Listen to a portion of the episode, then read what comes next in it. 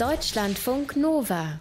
Grünstreifen. Und wir reden jetzt quasi über den Monster Truck unter den Laubkäfern. Der Laubholzbockkäfer sieht eigentlich ganz witzig aus, wie ich finde. Der ist so schwarz mit weißen Pünktchen, hat mega lange Antennen, die sich wie so ein Schnäuzer an den Enden zwirbeln, aber der kleine Zeitgenosse ist ein absoluter Waldkiller, denn wo der Laubholzbockkäfer auftaucht, mäht er ganze Wälder in kürzester Zeit nieder.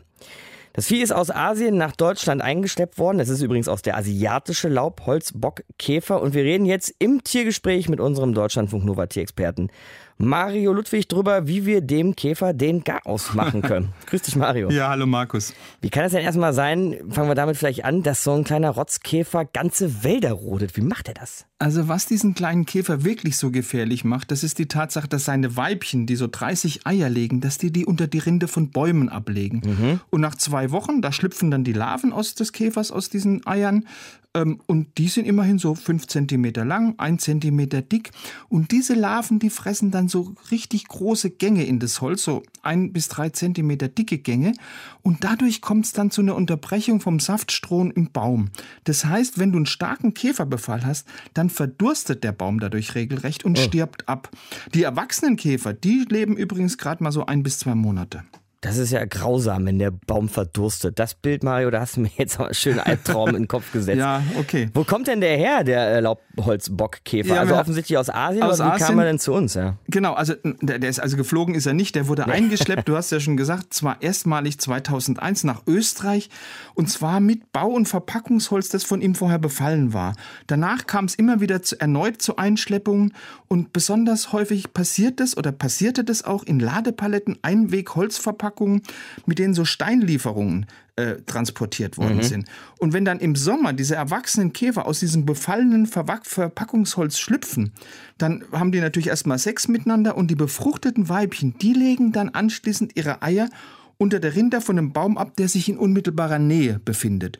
Und schon hat der Käfer wieder einen neuen Landesteil erobert und da kann er sich dann in Zukunft weiter ausbreiten. Das macht er ja auch ziemlich smart, Mario, weil er ist ja äh, jetzt nicht nur bei uns in Deutschland unterwegs, sondern hat sich in ganz Europa ausgebreitet, ne? Also zumindest in Teilen. Also ja. mittlerweile gibt es den in Teilen von Deutschland, Österreich, Schweiz, Frankreich, Italien, Niederlanden. Ja, wow. Mhm. In Deutschland gibt es also Freilandpopulationen in Bayern, in Baden-Württemberg, in Nordrhein-Westfalen und in Sachsen-Anhalt. Und wie gefährlich das alles sein kann, das zeigt eigentlich die Situation in den USA. Da ist der Käfer bereits 1996 eingeschleppt worden. Mittlerweile sind in, in, in mehreren Bundesstaaten, New York, New Jersey, Ohio, Illinois, 30.000 Bäume von den Käfern vernichtet worden. Oh, wow. Viel mehr sind befallen worden. Und das US-Landwirtschaftsministerium sagt, wenn sich der Käfer weiter ungehemmt über die gesamten Vereinigten Staaten ausbreitet, dann wird der Holzwirtschaft, aber auch dem Tourismus des Landes, das so sind zumindest die Schätzungen, in den nächsten Jahren ein Schaden von bis zu maximal 650 Milliarden Dollar entstehen. Ach du Scheiße. Hat er denn keine natürlichen Feinde, wenn er jetzt hier nach Europa kommt, der sich so ausbreiten kann? Irgendeinen Specht oder einen Doch. Spatz, der ihn wegfrisst oder so? Doch, hat er schon. Ja. Natürlich hat er auch in Deutschland, wie in seiner ursprünglichen Heimat, natürliche Feinde zu fürchten. Also du hast schon gesagt, ein Specht, der holt sich ab und zu mal so eine fette Larve aus dem befallenen Holz. Es gibt ein paar Schlupfwespenarten, die auch in den Larven von ähm, dem Laubbockkäfer äh, parasitieren. Mhm. Es gibt ein paar heimische Käferarten, die auch mal gern so eine äh, Larve vom Laubholzbockkäfer fressen. Aber das ist insgesamt viel zu wenig, um eine weitere Ausbreitung äh, zu verhindern. Okay, da müssen wir nachhelfen. Was können wir genau. denn machen? Also relativ wenig. Also im Augenblick gibt es in Deutschland keine chemischen Bekämpfungsmittel, die für ihn zugelassen sind.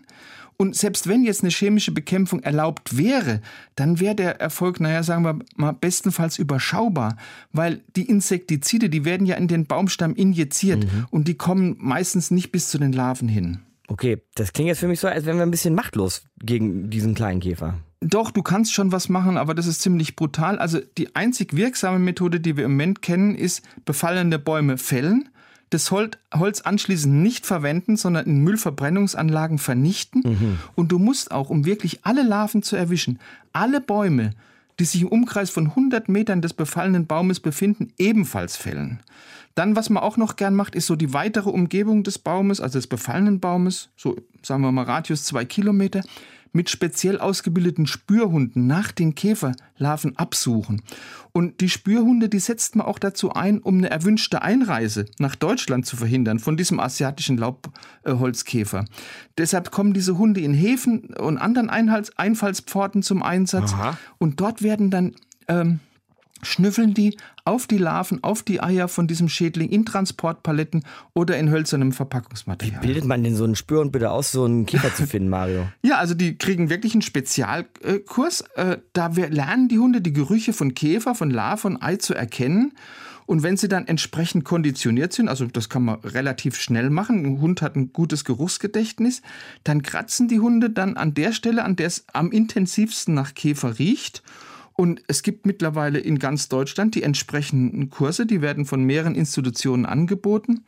Aber was ganz interessant ist, die Hunde, die müssen immer wieder nachgeschult werden, weil die den entsprechenden Geruch relativ schnell verlernen. Also die müssen ihr Leben lang sozusagen dann in die Laubholzbockkäferschule gehen. Damit wir diesen asiatischen Laubholzbockkäfer irgendwie bekämpfen können, brauchen wir eben auch diese Schnüffelhunde, sonst sieht es ziemlich fies aus. Der kleine Käfer tötet tausende von Bäumen in kürzester Zeit. Dr. Mario Ludwig, unser Deutschlandfunk Nova Tierexperte, gerade hier Mittwochmorgen in unserem Tiergespräch. Deutschlandfunk Nova Grünstreifen